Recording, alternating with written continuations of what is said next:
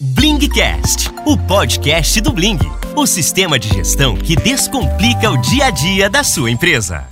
Olá pessoal, tudo bom? Blingcast, o podcast do Bling, o sistema de gestão que descomplica o dia a dia da sua empresa, está no ar. Hoje o nosso episódio número 1 um, com um baita convidado aí, que é o, Alex Moro. Uh, o Alex Moro ele é persistente e apaixonado pelo comércio eletrônico em 2007, iniciou sua jornada no Mercado Livre e nunca mais parou. Quebrou duas vezes, mesmo vendendo 2 milhões por ano, descobriu o caminho das pedras e hoje vende nos principais canais de venda, aumentando seu faturamento mês a mês. Alex, muito obrigado aí por, por aceitar nosso convite participar do nosso podcast. É uma honra aí poder trocar uma ideia contigo e, e principalmente poder compartilhar teus conhecimentos com a nossa audiência aí. Alex, muito obrigado aí. Gui, Gui Sidney, eu que agradeço pelo convite, participar no primeiro Blingcast, cara, que honra, e pode ter certeza que eu vou dar o meu 120% nesse podcast, para a galera é, não perder nenhuma informação e conseguir aplicar no dia a dia dela, beleza? Então pode contar comigo, perguntar o que quiser, hein? Boa, sem dúvida. Legal, essa, essa é a nossa ideia. Estamos aqui também com a presença do Sidney, nosso diretor de marketing lá, direto de Israel. Sidney, também uma honra aí poder contar com a tua presença e também a tua experiência aí para enriquecer essa conversa aí com o Alex. Valeu, valeu Gui, valeu Alex. Obrigado aí pela, pela oportunidade de participar também. Eu quero somar com esse time top aí que tá, tá falando e a gente junto tentar transmitir o que a gente puder de maior informação, experiência para tornar esse conteúdo mais completo e mais bacana possível.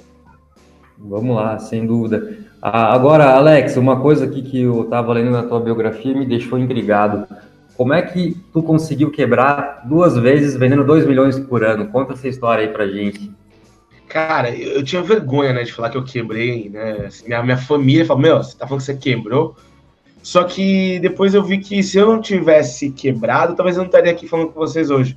Né? Eu, eu identifiquei, gente, algumas doenças que eu tinha, alguns sintomas que eu vou falar aqui, que você que está ouvindo o podcast pode estar tendo, então serve como um alerta para você. Bom, é, quando você começa na vontade, sem estudar, quem assim, você que está ouvindo esse podcast agora, você está estudando, você está consumindo conteúdo.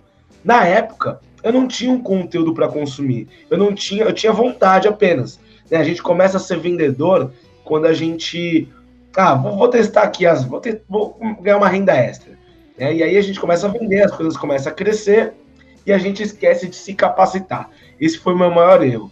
Então as coisas foram crescendo, crescendo. Em 2012, eu quebrei pela segunda vez. Né? A primeira vez foi em 2009, mas foi aquela quebra pequenininha, fiquei só devendo hum.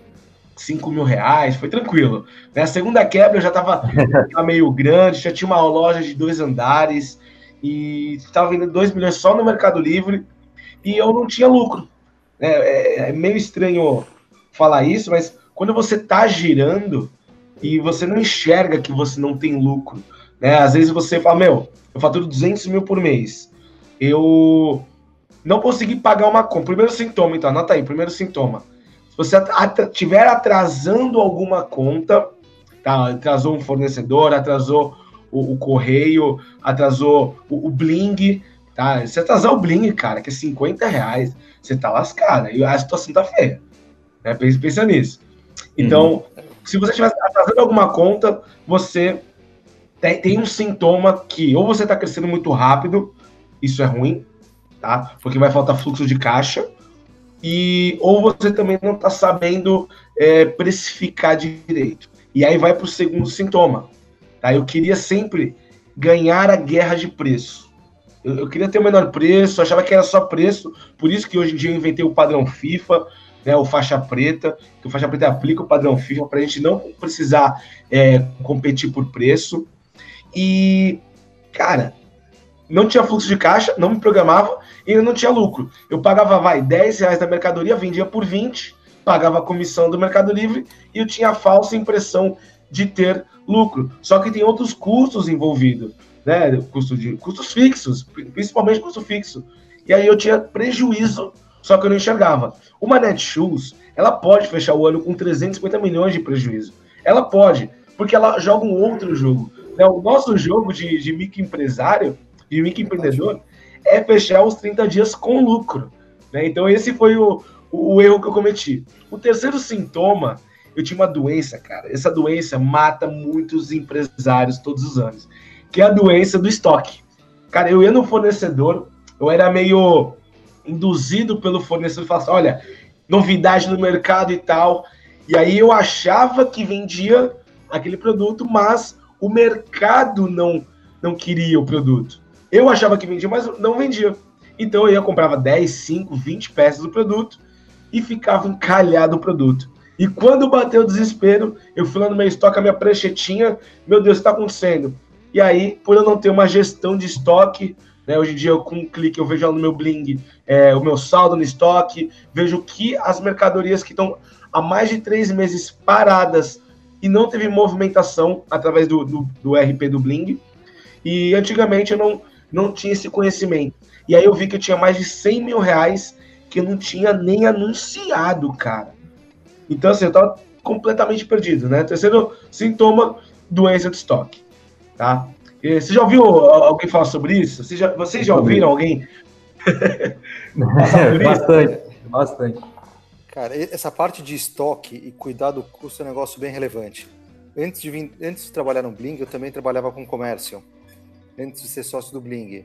Eu, eu te entendo quando você fala isso, porque eu passei por isso e, e duas coisas que eu acho legal. Uma, uma é cuidar disso, cuidar do estoque para não acontecer isso.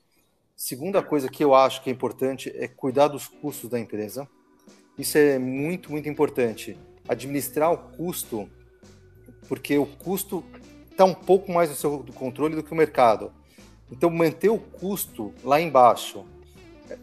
Detalhe, é o que? Economizar a luz, economizar, deixar tudo arrumadinho, deixar tudo organizado. Então, cuidar do custo é um negócio que é bem importante, seja do custo de estoque, seja do custo operacional da empresa.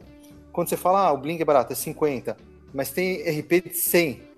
Cara, no final do ano, é 600 reais a mais a, a pagar. Cara, faz diferença. É o dinheiro que está sobrando que vai sobrar para você. Então, apagar a luz, desligar as coisas, cuidar do custo e cuidar do estoque. São dois pontos que eu acho que é bem relevante. São os detalhes, né, Sidney? Detalhes. Os detalhes. E, e tem um outro ponto também, Alex, que, que o empreendedor muitas vezes tem, ele tem que controlar aquela ansiedade de entrar nessa guerra de preços, né? De querer vencer toda, todo leilão, toda briga por preço em relação aos outros concorrentes. Eu sei que é natural que a gente queira ganhar todas as partidas desse jogo, né? Que a gente sempre queira ser mais competitivo. Mas como que, que faz, como que dica tu pode dar para o empreendedor para que ele não, não entre nessa guerra por preço? Porque, como tu bem falou, entrar na guerra por preço vai causar um desequilíbrio muito grande de fluxo de caixa, né? vai reduzir muito as, a, a, margem de lucros ou, consequentemente, até dar prejuízo, né? Mas como que o empreendedor pode fazer ou que orientações tu, tu acha que são legais para que ele não entre nessa guerra por preço e consiga manter uma margem saudável para o negócio dele? Legal. Acho que a primeira orientação é o seguinte: você que está ouvindo esse podcast, olha para o seu calçado. O que, que você está calçando? Era o mais barato que tinha na loja? Não era com certeza não era mais barato que tinha na loja. Então essa coisa de ah, só o menor preço que vende, não é só o menor preço que vende. Então, a primeira é a sua percepção do mercado. Ah, é só o mais barato que vende. Não é o mais barato que vende, tá? Ano passado, eu faturei 970 mil reais a menos, quase um milhão de reais a menos, e tive o dobro do lucro do que eu tive em 2017. Tá? Eu já gravei vídeo no YouTube falando sobre isso, abri meus dados, mostrei tudo para a pessoa. Por quê? Pensa só, o cara que vem por preço, esse cara vai por preço. Legal? O cara que clica no meu anúncio e o meu anúncio não é o mais barato do mercado, esse cara não busca preço. Esse cara busca outra coisa. Ele busca, será que é a empresa é séria? Será que a empresa emite nota fiscal? Será que o produto é original? Será que o produto tem procedência? ele busca outras informações. Né? Ele busca outras informações. E através dessas informações que eu ganho cliente. Então, é, eu faturando um milhão a menos, imagina o meu desespero. Eu aplicando essa técnica, o meu, as minhas vendas despencaram, né? Eu, o meu faturamento despencou, mas também o meu custo fixo reduziu. as minhas reclamações reduziram, eu pude trabalhar com uma equipe mais enxuta, né? E o lucro final foi o dobro do que foi em 2017. Então, assim, eu sempre falo, é, tenta, é, a dica que eu sempre dou é, se diferencie no mercado. Ah, Alex, mas eu vendo iPhone. iPhone não tem como, é um commodity muito grande. Tem como. Tá? Se você pega um iPhone, tá? E junta com uma capinha do Minion, por exemplo. E aí você põe um nome, nesse, aí vira um kit. Você põe um nome nesse, nesse kit. Então, kit iPhone Kids, por exemplo. E aí você, como é um kit, é um produto novo no mercado, você pode criar um código de barras novo. O código de barras ele é, um, é, um, é um, uma característica muito importante hoje para você se posicionar nos marketplaces. Cara, você criou um produto único no mercado, com uma boxa sua. E aí, quem pesquisar, sei lá, iPhone para criança, cara, vai te encontrar. Então, você, no mesmo produto que é commodity, ao invés de você copiar e colar o anúncio de todo mundo, você pensa, quem vai usar meu produto? E aí você tenta criar comunicações diferentes para várias personas do mesmo produto. Legal? Então, por exemplo, uh, dei o exemplo do iPhone, mas dá, o exemplo para. Eu tenho um cliente que ele vende nicho nicho de parede. Eu sempre dou esse exemplo, cara, porque é um exemplo fenomenal. Ele tem nicho, o mesmo anúncio ele tem para nicho para quarto de bebê, nicho para consultório dentário, nicho para sala de estar, nicho para sala para casa da praia. E aí, e aí ele descobriu que dentro do nicho, um nicho que esse nicho as pessoas compram para quarto do bebê. Então ele voltou toda a comunicação para o quarto do bebê. E os concorrentes estão vendendo nicho de parede só é nicho de parede. Ele vende nicho para quarto de criança. Dando um exemplo aqui prático para vocês. Entendeu um pouco como diferenciar e, e sair dessa guerra de preço? Por preço, cara, você pode fazer um anúncio, desculpa o vocabulário, mas um anúncio porco de qualquer jeito que ele vai vender. É só botar o menor preço. Legal? Sim, porém vai ter consequências no, na saúde do negócio, né? Que então no, no longo, médio e longo prazo não vai ser sustentável. Ou o grande lance, então, é, é, é o, o empreendedor ele agregar algum serviço, né? Algum diferencial no, naquilo que ele não simplesmente se focar no, no produto em si, tentar brigar, brigar por preço, né? Acho que esse é o, é o grande ponto também para poder, como tu, como tu mesmo fez, lucrar mais e, e faturando menos, né? E para muitas vezes é um, para muitas pessoas é um paradoxo isso, é uma coisa que não faz muito sentido, mas como tu bem mostrou, aí tem, tem total fundamento, né? Só, só completando, Gui, aproveitando, uhum. é, reforçando o que você está falando. Uma vez eu fui jogar squash, tava jogando com meu irmão. Aí meu irmão falou, vou te dar uma dica. Quando você joga squash, a quadra é pequena. Tem vezes que a bola tá tão difícil de pegar. Ele falou, você quer ganhar essa, essa vez ou você quer ganhar a partida? Porque se você correr e pegar todas as bolas, querer vender sempre, você vai pegar todas as bolas, uhum. você vai se cansar e você vai perder a partida. Então a, moral é, a moral da história é algumas bolas faz parte perder para ganhar a partida. Então vale faz parte perder algumas para no final do resultado poder tornar esse jogo campeão.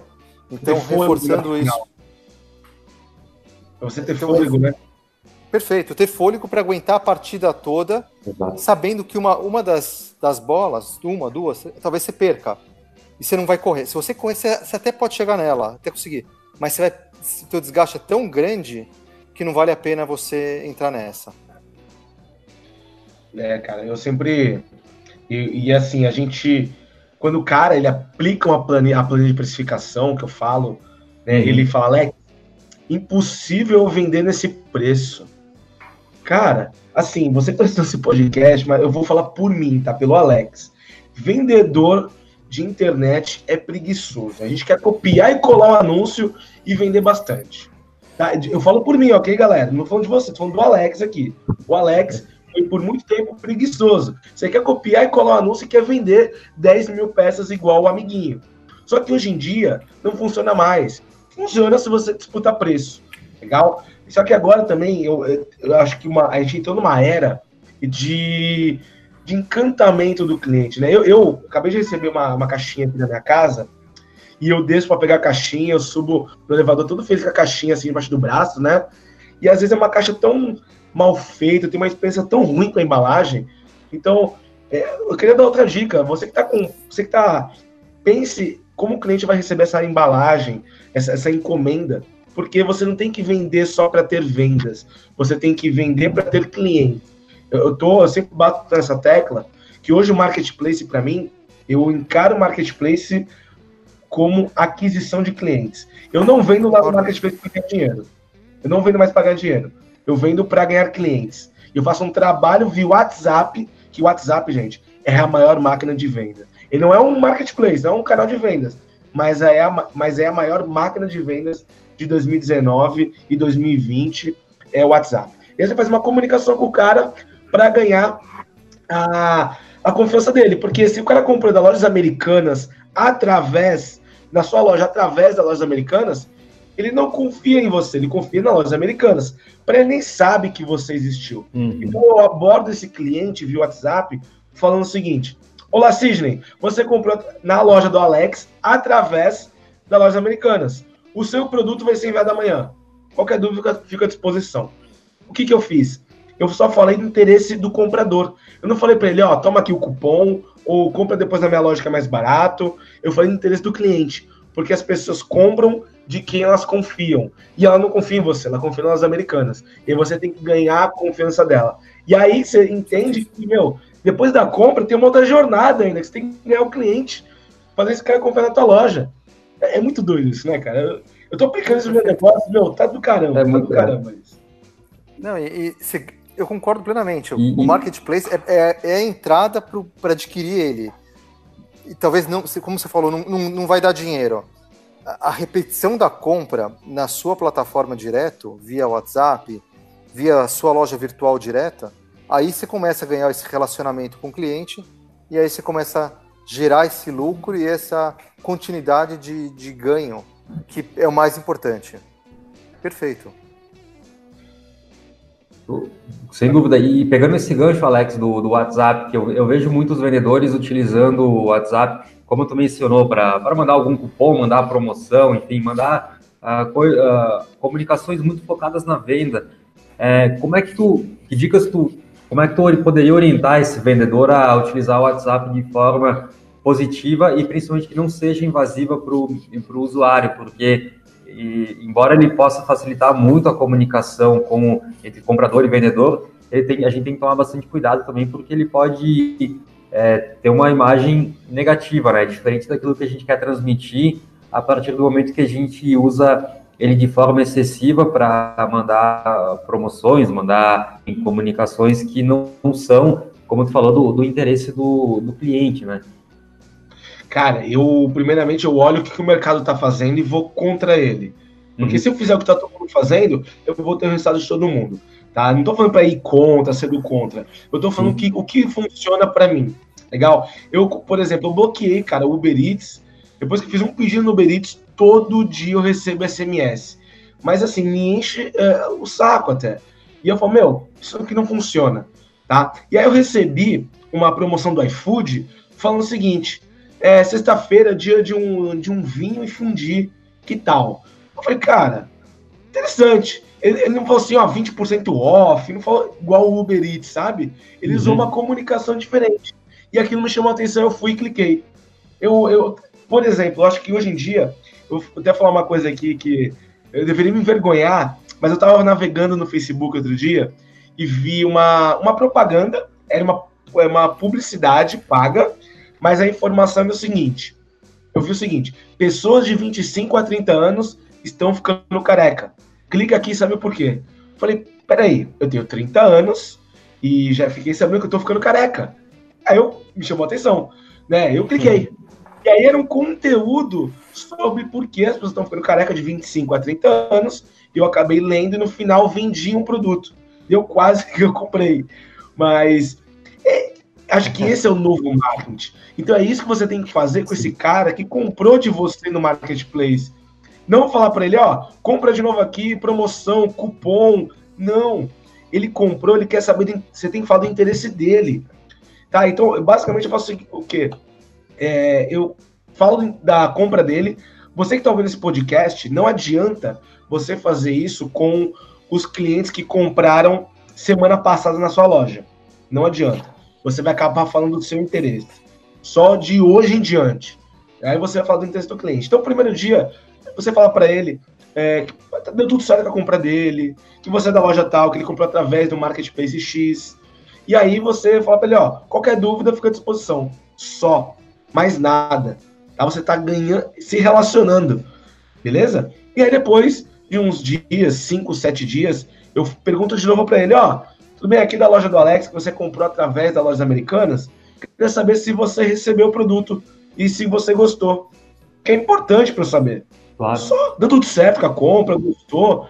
Mais uma vez, só falei no interesse do cliente, cara. Mais uma vez. E aí, é, o cliente recebeu aquela encomenda bonitinha, já teve experiência também de abrir embalagem, de ver uma embalagem bem, é, bem feita. E olha, eu, eu compro assim muito, não sei vocês, mas eu compro muito. Todo dia eu compro alguma coisa na internet, todo dia. E cada 100 encomendas que eu recebo, 95 é uma encomenda porca. Cara, tem muita Deus. gente ruim no mercado. Então é você tem um podcast, você tem a chance de fazer direito. Você tem a chance de fazer bem feito, sabe? Gente, tem muita gente ruim no mercado. Muita. Tá? Tem. Basicamente é assim que a gente começa essa comunicação. Até porque a, a, a venda, ela é como se fosse um, um, relacionamento, né? Então, e a, qual a principal base no relacionamento? É a confiança. Então, é, é muito disso que tu falou, Alex. É, é tu perguntar se, tá, se chegou bem o produto, se ele gostou, é tu criar um, uma relação de confiança para daí depois realmente tu pensar em fazer uma nova venda para aquele cliente, né? E não simplesmente enxurrar ele de, de, de promoções, de cupons, e por aí vai, né? Gerar base todo o relacionamento é a confiança, né? Então, esse é o, é o principal ponto, como tu mesmo bem falou aí na, na tua experiência. E, e um outro ponto também. Eu queria falar mais uma coisa aqui antes de você entrar nesse Pode, claro, não. É só para acrescentar. É, o que, que você tem que pensar? Quem não vende marketplace, vende loja virtual, faz publicidade em Google, em Facebook Ads, e você tem uma coisa chamada CPA, um custo por aquisição. Legal? Então, se você fez, investiu dois mil reais e conseguiu é, mil vendas, por exemplo, o seu CPA foi dois reais. Tá dando um exemplo aqui bem simples. O custo por aquisição foi dois reais. Se você faz vendas no marketplace, o teu CPA é a comissão. Você pagou 16%, 11% por aquele cliente, não pela venda. Legal? Então teu, você tem que encarar que isso teve um custo para ter aquele cliente. Legal? Então é, é, insanidade até você fazer vendas no marketplace e não trabalhar esse cliente. Imagina só, eu na minha loja faço 3 mil vendas mês em marketplace. Todo mês tenho que ficar fazendo 3 mil vendas, 3 mil vendas, 3 mil vendas. Pra, eu tenho que ganhar todo mês 3 mil clientes. Sendo que tem uma base já de clientes pronta ali. Ah, mas não dá o e-mail. Mas dá o WhatsApp, que é a melhor coisa que tem. Tá? Então, é, eu queria bater muito nesse ponto, gente, porque é, isso mudou o meu negócio. Tá? Você que tá ouvindo isso, ah, quero deixar bem claro, tá? Você que tá ouvindo isso, não é fácil, dá muito trabalho, mas trabalhar dá trabalho e ter resultados diferentes dá trabalho também. Só que ou você faz isso, cara, ou você vai ficar sofrendo na mão dos marketplaces. E uma coisa que eu sempre falo também que eu li naquele livro Zum Tzu, A Arte da Guerra, e até mostrei ele aqui, mas a gente está no podcast, quem está ouvindo não vai conseguir ver. É, ele, ele, diz uma coisa lá no livro: quem ganha a guerra, como o Sidney falou da, da batalha, né? Quem ganha a guerra é quem tem o maior exército. Então não importa se vai vir os 300, os, os espartanos, quem ganha a guerra é quem tem o maior exército. E eu estou fazendo meu exército com os clientes que vendem do marketplace. Tá? Eu não sei fazer muito publicidade. Então eu encaro que o 16% da comissão que eu pago do marketplace é ele que faz a publicidade para mim. Então eu faço o meu trabalho. Legal? Legal, ele tem servido. Agora, então, agora pode ir para. Não, não, imagina. Muito, né, não, mas é, a ideia do podcast é isso, é trocar experiências, né? Um outro ponto também, a Alex e Sidney, que a gente vê que tem sido um motivo enorme na, na competição no e-commerce e no, enfim, no comércio como um todo, é a questão logística, né? Principalmente para quem vende para todo o Brasil, para quem vende para vários estados aí. E eu tenho percebido que o consumidor tem notado muito isso, né? Tem, tem cada vez mais a questão logística, que é custo do frete e prazo de entrega, tem cada vez tomado um, um peso maior decisão de compra do consumidor. É, como vocês enxergam isso ou o que, que, que dicas vocês podem dar para o nosso ouvinte aqui, melhorar a logística do, do e-commerce dele, poder despachar os produtos de forma mais rápida e, principalmente também ter um, um preço, um custo de frete mais competitivo. Alex, a bola é sua, meu. Eu queria que você falasse como é que é em Israel aí a logística. Cara, aqui é um país interessante, meu, não só em logística, como em geral. É um país muito pequeno de população, tem 9 milhões de pessoas. Só para ter uma ideia, o, a cidade de São Paulo deve ter 14 milhões. É duas vezes, quase duas vezes maior que, que o país inteiro. Cara, mas aqui as coisas funcionam, tá? As estradas são boas, a logística é, é funcional. É, é um país que está redondo na parte de logística. Mas na parte de e-commerce, na minha opinião, o custo do, do e-commerce, o custo de logística é muito importante, tá? É, o pessoal não vende e é, até acho que do três anos atrás a guerra era com, com dos meios de pagamento. Quem conseguia 5%, 4%, 3% de negociação. Já entraram vários players no mercado, esses caras já fizeram as negociações, já baixou bem o preço está bem melhor do que era antes. Na parte de logística, tinha até aquela propaganda dos Correios, de cada 10, 9 é dos Correios. Então a gente tem outros players no mercado, além dos Correios, que é o principal player, mas ele está mexendo bastante por N motivos, mas a gente tem Correios, tem Total, tem transportadoras, tem Jatlog, tem vários players no mercado que prestam bons serviços e além de prestar bons serviços com preços mais competitivos. Então, a gente, o, o Bling está integrado com várias plataformas, desde Melhor Envio, Mercado Envio, IntelliPost, Mandaí e outros mais. Então, tenha várias integrações e cuidado com a logística. Antes não era uma preocupação, na minha opinião, grande do, dos lojistas. Agora ela já é. Então tem que olhar isso com, com carinho. Essa é a minha é. opinião. Não, concordo com a sua visão. Eu acho que o empreendedor, pequeno ou não, ele tem que ter várias, dar várias opções para o cliente dele. Né? Se você conectar plugado num Bling, ele consegue ter praticamente todas do mercado. Tá? Até as que, que não existem, um Bling tem integração. Eu brinco, eu brinco com isso. Né? Cara, eu, é, é, e, e, falando de logística em si, eu, eu acho que o correio ele ainda é ele ainda é, é uma. Melhorou muito, né? Do, do ano para cá, de um ano para cá, ele melhorou muito. Ele. Eu acredito que ele. Muita gente fala mal dos Correios, mas eu gosto dos Correios. Ele consegue fazer um trabalho. Eu já usei Total Total, já usei Jade, já usei vários. E, cara, o Correios, ele ainda melhor. Tá? Eu já já me estressei muito com o transporte. Eu tô, fazendo, eu tô falando opinião de vendedor, tá? Agora é opinião, o romantismo de vendedor. Acho que vou deixar o Alex empresário de lá e falar de vende, o Alex vendedor agora, né? Eu tive muitos problemas com transportadoras que eu não tive com correio, que a gente não conseguiu resolver tão rápido e fácil quanto é um correio, né? Acredito que a logística no Brasil tem muito que evoluir ainda, né? Acho que o B2W testando entrega com drone. Eu acho uma loucura, né? Imagina o drone em São Paulo. Ela vai tacar pedra, cara. O, o, aqui no Brasil, eu acho que não, não vai funcionar muito bem. Né? A entrega por drones, como a gente pode né, é, ver fora do Brasil já, nos Estados Unidos, a Amazon, em alguns CDs já faz essa entrega, eu já acompanhei isso. Tá? Mas ainda é um desafio muito grande. Eu acho que o empresário, o pequeno empreendedor, ele tem que focar em uma coisa: em vender. As soluções logísticas estão tá aí. Cara, conecta então com o melhor envio, conecta com uma Jade, conecta com o correio e dá a opção para o cliente. O cliente escolhe o que ele quer. Se o cara usa o marketplace, geralmente ele tem que usar a solução do marketplace. Tá? Mas, basicamente, é, tem um desafio muito grande e ele tem que é, pensar em mais como fazer a roda dele aumentar e a briga logística não é com ele hoje.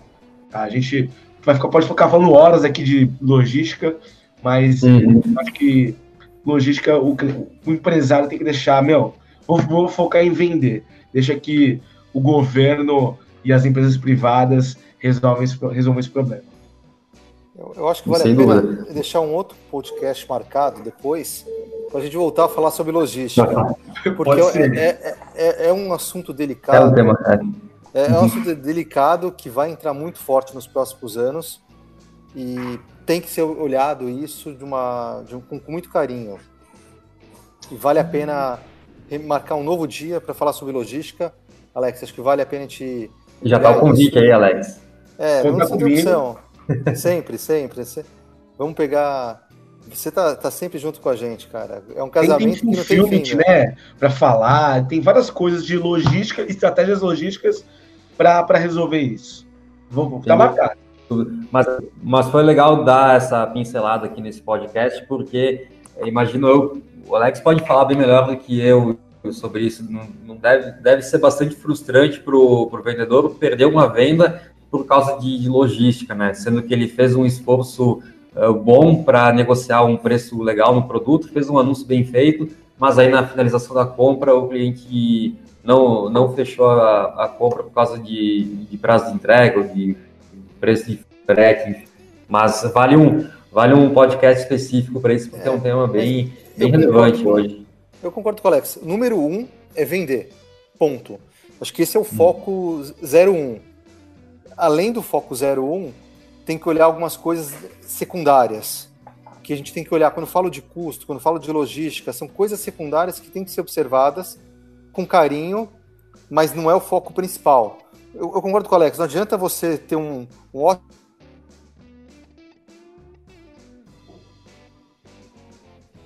Então, vender é, é, o, é, o primor, é o primeiro. Depois a gente vai atrás da, dessas coisas, mas saber que existe. É isso que eu, que eu, que eu defendo. Vender, cara, eu, eu, eu fiz marketing, eu trabalhei com vendas, eu sou, eu sou um, um vendedor raiz, meu, um cara que olha muito vendas.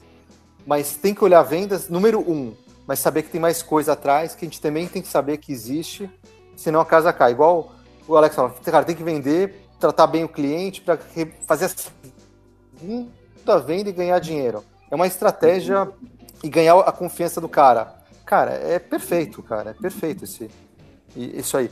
E o, e o padrão FIFA, a primeira vez que eu ouvi você falando, cara, ficou, meu, na minha cabeça. Não, isso não vai sair nunca mais, tá? Padrão FIFA, cara. Ele tá sempre sendo aprimorado, tá? Sempre. Cara, tudo tem que ser aprimorado. Tudo, tudo. Vai ter, na minha opinião, eu falo isso com irmão, com o pessoal que, eu, que trabalha comigo, cara, a gente está em constante evolução, cara. É esse é o X da questão. Eu, eu, olho aqui muita coisa em Israel, muita tecnologia, cara. Vai mudar tudo, meu, mais pra frente. Daqui cinco anos, cara, se você olhar para trás, eu sou um pouco mais velho que vocês, tá? Cara, eu tenho dois filhos de 8 e 12 anos. Cara, eu falava, quando eu era pequeno, eu, eu não tinha celular. Cara, meu filho não vive sem um, um smartphone. Então, vai, vai mudar muito, cara. Se preparem e, e sempre estejam atentos às mudanças, cara. O que a gente está falando hoje, cara, daqui cinco anos a gente vai falar totalmente diferente porque a coisa evolui, meu. E a gente tem que ficar monitorando essa evolução. Não, com certeza. As pessoas guardavam dinheiro no, no colchão.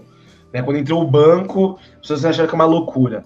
Olha como muita hoje, né, o acesso à informação, como você falou da criança, eh, do seu filho, que não consegue ficar sem o smartphone. Cara, imagina daqui a cinco anos, eu fico pensando em, em criptomoedas, em tecnologia, em carro voador, né, e já tem realidade de carro que anda so, que, que dirige sozinho. Cara, imagina daqui a cinco anos. Né, a gente fala futuro, é cinco anos, cinco anos é futuro. Né? É, e tá logo aí, né? E tá logo aí. Cabe mais um podcast para falar de, de é. tecnologias é. futuras, hein? Olha, já, já fica agendado o terceiro aqui. Daqui vamos fechar o mês já inteiro, pelo até, até o final do ano é. já estamos marcando isso. Cara, tá, tá, muito legal esse podcast.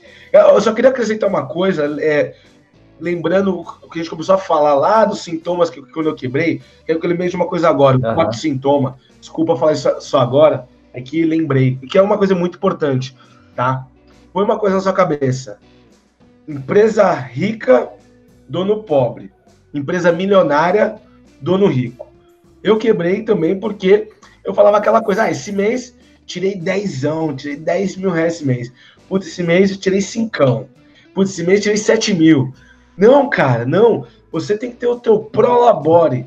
Quanto você vale na tua empresa? Respeite o prolabore e faça retiradas em semestrais ou anuais do lucro da empresa e deixe uma parte do lucro também na empresa para reinvestir. Ah, é. Eu vejo mais muita gente falando isso. Só que eu, eu lembrei disso, só queria complementar aí. Não, mas é, é uma boa observação de, do empreendedor não misturar o dinheiro pessoal dele com o da empresa, né? Já, já vi casos de, de pessoas próximas a mim e da empresa quebrar por conta disso, né? De misturar, pagar contas pessoais com dinheiro da empresa ou cada mês tirar um, um salário ou um prolabore diferente. Então, é, é muito, muito boa observação, Alex, sobre isso. Um, é um cuidado bem grande perfeito, que o empreendedor precisa ter, né? E, e é difícil, essa mistura, essa junção da pessoa física com a pessoa jurídica, ela acontece, acontece muito. Então ela tem que se concentrar para não acontecer essa, essa mistura. O que é pessoa física é pessoa física, o que é pessoa jurídica é pessoa jurídica. Ah, eu preciso de dinheiro para pagar tal conta. Vai lá, tira da pessoa jurídica para pagar essa conta. Ah, a empresa precisa, tira, faz essa mistura de conversa as duas unidades isso vai dar problema depois. Não, Perfeito, todo mundo, cara, todo mundo quebra quase, que faz praticamente a maioria todo mundo quebra. E aí você fala assim: "Ah, mas eu faço isso porque tem uma empresa pequena ainda". Não, você tem uma empresa pequena porque você faz isso. Você tem que já ter desde pequeno, do zero, tá? Você, eu sou MEI, legal. Conta jurídica e pessoa física. Não é porque ah, eu faço isso porque eu sou pequeno. Não, você é pequeno porque você faz isso. Legal? Pensa nisso, cara. Age como grande, sempre pensando em crescimento, porque você vai crescer. O e-commerce tem uma grande oportunidade. Quando eu quebrei, eu tive a oportunidade de ter um salário de 12, 15 mil reais numa empresa e eu neguei, porque o mercado tava, é, tem muita oportunidade. Só que a minha semente que estava no solo era ruim. Por isso eu falei, legal, vou trocar a semente. Fui, estudei, me capacitei. E, cara, e aí, por isso que eu consegui é, pagar uma dívida que nem quero falar o, o, quanto da dívida aqui, mas eu paguei quase meio milhão de dívida em dois anos, com e-commerce. Com e-commerce. Então, todo mundo que está vendo esse podcast vai crescer, tá? Só que comece já a ter atitudes de empresa grande, mesmo sendo pequeno. Legal? E dividir o dinheiro, como a gente falou agora, é uma delas. Boa. Com certeza. Bom, estamos chegando aqui na, no fim desse primeiro Blingcast, é, podcast do Bling. É, mais uma vez, é, é, foi uma, uma honra aqui a presença do, do Alex do Sidney lá de Israel também, podendo contar um pouco de como que é a experiência lá no, no exterior, que eu pessoalmente acho fazer esse contraponto aí do, da realidade brasileira com o que acontece lá fora. É claro, muitas coisas a gente não consegue simplesmente copiar de fora e trazer para o Brasil, mas é importante a gente ver o que, que acontece lá fora, porque eventualmente essas coisas também vão acabar acontecendo no Brasil, né? E vice-versa também, as coisas que acontecem aqui no Brasil também vão acontecer lá fora. Foi realmente um, uma. Foi muito legal, Alex. Acho que deu bons ensinamentos aí para o nosso ouvinte, principalmente da, ter essa mentalidade de ter um controle financeiro bem, bem organizado, né? Não misturar dinheiro pessoal com o da empresa, ter um cuidado muito grande com custos e principalmente com a, a margem de lucros, porque isso vai afetar o fluxo de caixa e, consequentemente, vai quebrar a empresa, né? É, só queria, é, só para resumir, né, esse uhum. nome do podcast que a gente falou, meu, como duplicar seu faturamento, basicamente é isso, tá? É, aumenta o preço do teu produto, para você conseguir diminuir a loucura um pouquinho na tua empresa, de envio todo dia, reclamações, para você aplicar as estratégias que eu falei de WhatsApp, de fazer um anúncio uhum. bem feito no padrão FIFA, de se tentar olhar para o anúncio e falar, meu, como eu me diferencio criando kits, assim você vai conseguir atingir pessoas que querem valor, não só preço. Beleza? Resumindo é isso. E falando de tecnologia, né, pô, tô em Santos, São Paulo, o que tem Bento Gonçalves, Rio Grande do Sul, o Sidney está em Israel e a gente está aqui juntos gravando esse podcast. Muito legal. É uma, é uma loucura. É uma loucura, cara, muito legal. Muito obrigado pelo convite, é uma honra para mim. Ó, tô aberto para compartilhar mais informações no próximo podcast de logística, tecnologias futuras. Contem comigo. Valeu. Valeu, valeu. Com certeza, vamos, vamos marcar outro sim. E, valeu, e pessoal, Alex, esse valeu. foi o. Fala, valeu. valeu. Alex, não... obrigado pela oportunidade. Foi... Alex, obrigado por tudo. Gui, obrigado por tudo. Tamo aí, meu. É isso aí. Pessoal, esse foi o Blingcast número 1, um, o podcast do Bling. Se a gestão da tua empresa está complicada, dê um Bling no seu negócio aí para descomplicar a gestão da, da sua empresa. Fiquem ligados aqui, assinem nosso canal e eu sou o Guilherme e espero vocês no próximo Blinkcast. Um abraço e até a próxima. Valeu, valeu, pessoal.